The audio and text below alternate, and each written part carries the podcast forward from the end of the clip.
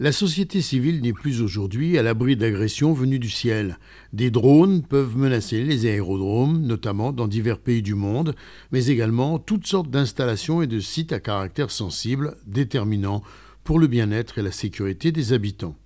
C'est dans ce souci que des chercheurs israéliens, associés à l'entreprise israélienne Raphaël, ont mis au point un système laser de défense contre les drones criminels ou terroristes dont la présence dans le monde se multiplie. D'autres fois, des drones simplement violent la vie privée des habitants en les exposant à un filmage non désiré.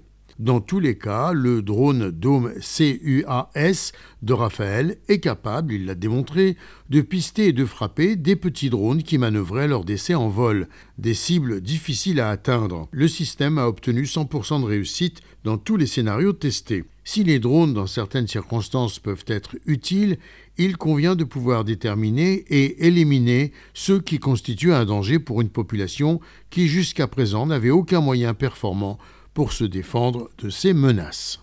Gérard Benamou, de Tel Aviv, pour RCJ.